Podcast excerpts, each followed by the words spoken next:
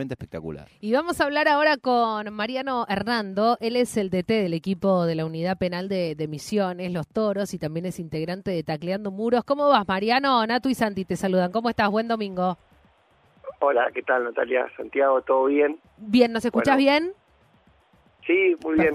Justo escuchaba un poco la introducción y, y esto que comentaban de, de, bueno, otras prácticas deportivas en La Plata. Yo soy profesor de educación física egresado de esa universidad, de la Universidad de La Plata, y, y, la importancia ¿no? de que en un profesorado de educación física se hable de cárceles.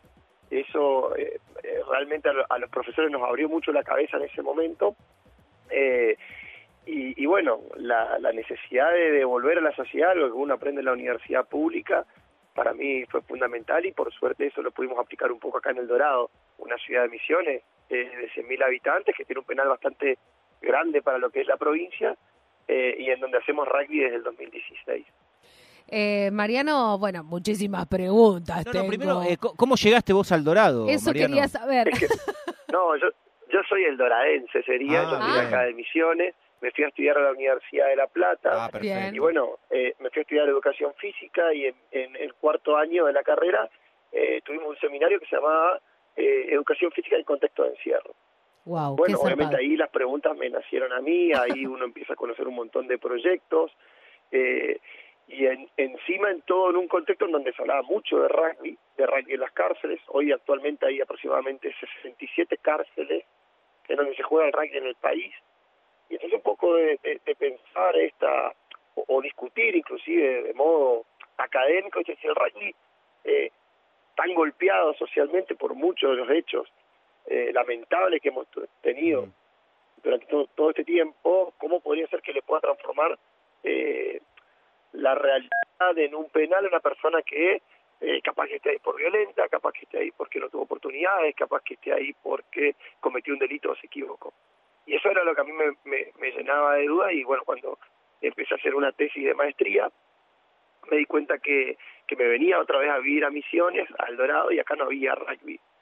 Entonces, eh, no había rugby en, las cárceles y a partir de ahí fue el camino inverso, fue empezar a probar a ver qué nos podía dar el rugby en la cárcel del Dorado. Es interesante. Empezamos con, con, con pocos jugadores y bueno, hoy ya tenemos bastantes más.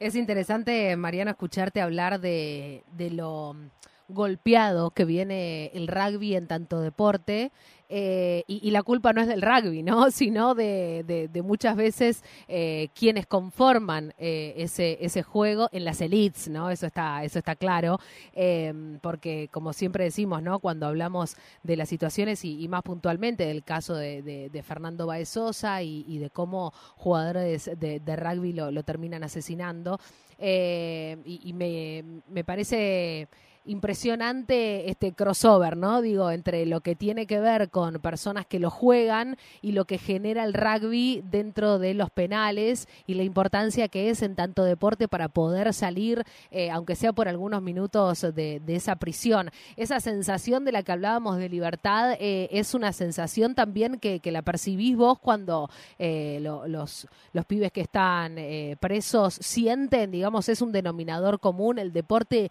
logra acercar un cacho de libertad?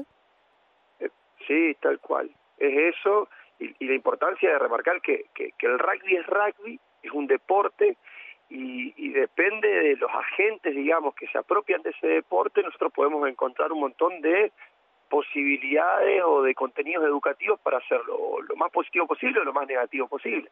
En la cárcel nosotros nos funcionó muchísimo eh, para erradicar la violencia, para erradicar el consumo de drogas, para aumentar la escolaridad, para generar más capacitaciones de oficio, eh, es decir, para, para generar espacios justamente en donde la cárcel sirva para darle más herramientas a personas que por ahí nunca las tuvieron y que inclusive por eso están presas, porque son pobres, porque el Estado en algún momento falló antes, eh, realmente nosotros tenemos una población con el 50% analfabetos en la, en la provincia, entonces intentamos que el rugby le genere la libertad esa de poder jugar y salir un rato a un espacio en donde se olviden que está preso, pero también la libertad como ciudadano, es decir, bueno, no es lo mismo volver a recuperar tu libertad ambulatoria teniendo un título secundario, teniendo capacitaciones eh, en distintos oficios, habiendo terminado alguna carrera terciaria, eh, digamos, con, con, una propuesta integral en donde a la persona que, que estuvo preso, que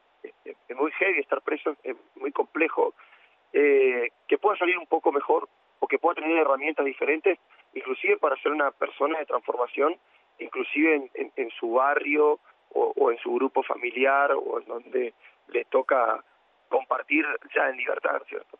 Claro, ¿cómo se organiza la, la competencia? Primero eh, en cada uno de los penales y después eh, contanos si, si, se van enfrentando entre eh, distintos penales. ¿Cómo, ¿En qué marco compiten? En, en, realidad acá en Misiones la única cárcel donde se juega mucho el rugby es en, en El Dorado. Hay ocho cárceles de toda la provincia y hubo intentos en algunas otras, pero bueno, nos cuesta bastante todavía erradicar eso de que che, si el rugby es un deporte violento, ¿cómo vamos a llevar a la cárcel un deporte violento? Y en realidad nosotros tratamos de demostrar que todo lo contrario, que eh, el rugby, la manera en que se apropian las personas que están privadas de su libertad, disminuye la violencia. Pero bueno, esa es otra discusión. Eh, a partir de ahí lo que nosotros empezamos a hacer fue invitar justamente a, alumnos de la carrera de educación física a jugar partidos, a los clubes de la zona que se acerquen al penal, que conozcan el proyecto y que y que puedan jugar partidos, pero bueno, era muy ajustado el calendario de las distintas instituciones, entonces a veces podían, a veces no podían, había que hacerlo en tres semanas, se complicaba, la gente trabaja, los que juega el rugby, y a partir de ahí nosotros propusimos que como una verdadera propuesta de inclusión, el rugby en las cárceles no solamente tenía que darse de vez en cuando o, o dos veces al año, sino que a nosotros, si nos consideraban realmente parte de la sociedad, deberían incluirnos como tal, y por eso se presentó proyecto en la Unión de Rugby Misiones para que nos considere como un equipo, al igual que todos, con algunas características diferentes, como por ejemplo no podemos salir a jugar tanto de visitantes porque eso implica un montón de autorizaciones judiciales y demás, pero que nos contemple, de acuerdo a nuestro contexto, un torneo en donde podamos jugar contra los equipos de Posadas, de, de Corrientes, es un torneo medio regional, así que está muy bueno y bueno, lo tomó muy bien la Unión y entendía que esto eh, no solamente contribuía a que las personas que están privadas de su libertad tengan una, una segunda oportunidad, sino también una oportunidad para los jugadores de rugby que conozcan el penal, que conozcan cuál es la realidad de una persona que está presa y que vea un poco la, eh, esa desigualdad que existe en nuestra provincia. Mariano, intuyo que muchos de los que forman parte del proyecto como jugadores de rugby quizás ninguno había tenido algún acercamiento al deporte, ningún tipo de, de formación. En caso de que esto fuera así, ¿cómo es ese proceso para que una persona que por ahí no se vinculó con esa actividad porque no tuvo la posibilidad o porque no, no, se, no, sintió atracción, lo haga en esta situación? Fundamentalmente el trabajo de ustedes, de ustedes para convertir a, alguien en jugador de rugby. Bueno, eh, realmente pasa eso. Nosotros actualmente tenemos 45, 50 jugadores activos. Desde el 2016, imagínate que han pasado, no sé, 80, 90 personas, 100 personas. Sí. Porque algunos van recuperando su libertad, otros lo trasladan. Ninguno, ninguno jugó al rugby alguna vez. Ah, ninguno. Entonces, vos recibís una persona en blanco desde, desde esto, desde la enseñanza del deporte, y ahí es donde aparece un poco nuestra profesión y, y nos encanta porque eh, por ahí la persona viene a querer demostrar que es fuerte o la, eh, las lógicas que funcionan en la cárcel muchas veces tiene que ver con esa masculinidad de decir, bueno, yo soy picante, yo puedo, te voy a demostrar que yo me puedo cagar a palo, que puedo jugar al rugby, pero... Y ahí vos le explicas para rugby no es cagarse a palo. Rugby es otra cosa y como vienen en blanco, eh, cada una de las cosas que uno le enseña la van, se van apropiando. Se van apropiando inclusive eh, la figura del entrenador que te viene a enseñar algo nuevo y que eso nuevo te sirve, ellos la valoran muchísimo. Y valoran la figura del árbitro y, la, y valoran mucho la, la figura del compañero que está aprendiendo a la par y encima después terminan siendo ellos también los que enseñan a los compañeros nuevos eh, y se hace como una enseñanza circular, eh, bien popular y está está bueno. bien, horizontal, ¿no? ¿Cómo? Bien horizontal, digo. Bien horizontal y, y bien democrática, elegimos el capitán, elegimos quiénes van a jugar, elegimos de alguna manera cuáles son los requisitos para jugar y ahí está la importancia de jugar el domingo, un partido en donde, eh, esto es bien claro, nosotros les saberes y ellos entienden que esos saberes son para toda la vida. Y es algo que les queda para siempre. Entonces, el fin de semana, poder aplicar esos saberes contra, otro equipo, contra otros equipos, modificarlos o, aprenderse de eso, o, tratar de, de sostener alguna idea que la venimos trabajando entre todos y que el fin de semana haya funcionado, es, fundamental para seguir entrenando a corto, mediano y largo plazo. O sea, tiene, tiene mucha importancia competir, eh, independientemente de ganar, ¿no? Eh, nosotros siempre decimos que, que es muy importante jugar para ganar, pero sin que lo más importante sea ganar.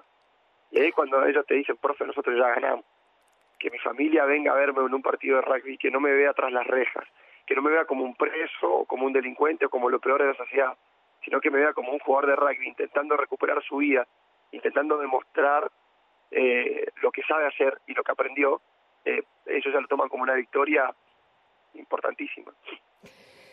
Wow, estamos hablando con Mariano Hernando, él es el entrenador del equipo de la Unidad Penal de, Misiones Los Toros, también integrante de Tacleando Muros. Me, te pregunto, y, digo, tengo varias preguntas todavía y seguramente volveremos a hablar, Mariano, para, para seguir repensando también el lugar que tiene el deporte en los penales, pero mm, hay una pregunta que a mí me vuela la cabeza y que también en su momento lo charlaba con las profes de la Unidad 33 de, de La Plata, que es, em, ¿qué pasa una vez que salen, ¿no? Porque muchas veces se forjan relaciones muy fuertes después de tanto tiempo eh, en el penal. Em, y, me contaban que, bueno, que en la 33 pasaban cosas, que muchas veces eh, algunas de ellas desaparecían en el sentido de que no volvían nunca más al penal, eh, otras que sí, que, lograban como volver al penal, a visitar a sus compañeras y demás. Había una particularmente que había preguntado y había, pedido permiso una vez ya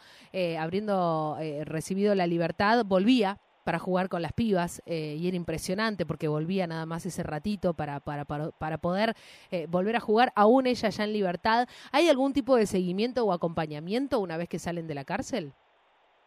Sí, sí, hay, hay, un, hay un programa nacional un poco a cargo de lo que es la Fundación Espartanos que trabaja muy bien en Buenos Aires y que nuclea un poco estas actividades y tiene como una red empresarial con, cierta conciencia para tomar personas que están privadas de su libertad y eso funciona muy bien en Buenos Aires.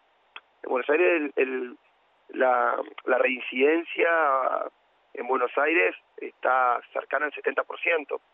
Y, y de los que salen de este programa se dieron cuenta que el rugby no le iba a cambiar la vida por, por el simple hecho de jugar, sino que cuando salían volvían a, a caer presos porque no tenían oportunidades. Y a partir de ahí se les generó una, un, una especie de entrenamiento para el trabajo y las empresas lo tomaban para trabajar y empresas de todo tipo. Nosotros tenemos gente que ha trabajado en el Banco Macro, gente que ha trabajado en IPF, gente que ha trabajado en los distintos municipios y no vuelven. Ahí está la clave del trabajo, ¿no? Después, que, que las capacitaciones que se den dentro de la cárcel eh, tengan sentido para los trabajos que van a tomar afuera y hay que hacer como una especie de red y contratar a, a, a personas que estén privadas de su libertad con, una, con un sentido eh, bien social, decir, bueno, que esta persona no vuelva a reincidir. En Misiones, nosotros tenemos una reincidencia cercana al 10%. Eh, es, es, menor, son otro tipo de delitos los que suceden acá, a diferencia, por ejemplo, de Buenos Aires. Eh, pero también se involucran mucho con el rugby. Inclusive este fin de semana, por ejemplo, una de las personas que salió en libertad en marzo eh, se recibió de referee de la Unión Argentina de Rugby. Es decir, estuvo siete años preso, fundó el equipo de rugby de los Toros, terminó de cumplir su condena, salió en libertad, se recibió de árbitro de rugby y hoy, aparte de trabajar en un emprendimiento turístico en, en la provincia, también trabaja como, como referee de rugby los fines de semana. Eh, eh, es, buscarle un poco una vuelta porque la verdad que el primer teléfono que suena cuando una persona sale en libertad es, hey Mariano, salí en libertad, ¿qué hago? ¿Qué tengo para hacer? ¿Cómo? Y ahí también hay que dar una vuelta de tuerca al Estado y pensar cómo podemos eh, darle más oportunidades a las personas que salen privadas de su libertad con un estigma, un tatuaje en la frente, en donde vos tuviste antecedentes penales, vos tuviste preso, eh, y el trabajo es lo que más nos ha dado resultado como para que las personas no vuelvan. Acá conseguimos un poco de trabajo, pero también eh, es cierto que es difícil, la situación es compleja. Mariano, te agradecemos por este rato con la radio pública, te, felicitamos, nos, nos, conmovemos verdaderamente con este tipo de laburo que llevan eh, adelante, en este caso en la unidad penal de, Misiones, con los toros. Los pueden encontrar ustedes en Tacleando Muros, busquen así en, redes y, van a encontrarse con este maravilloso proyecto. Te agradecemos por este rato de radio, que pases un excelente domingo. Abrazo grande, Mariano, muchas gracias. Muchas gracias a ustedes y cuando quieran venir al Dorado a conocer, los esperamos con, con los brazos abiertos porque es una, una linda oportunidad y, y agradecerles por visibilizar lo que pasa muchas veces en el interior del interior, como decimos acá en nuestra ciudad. Así que les mando un abrazo y un, un buen fin de semana para ustedes. Un abrazo, muchísimas gracias, Mariano. Chao, chao. Un beso grande. Domingos.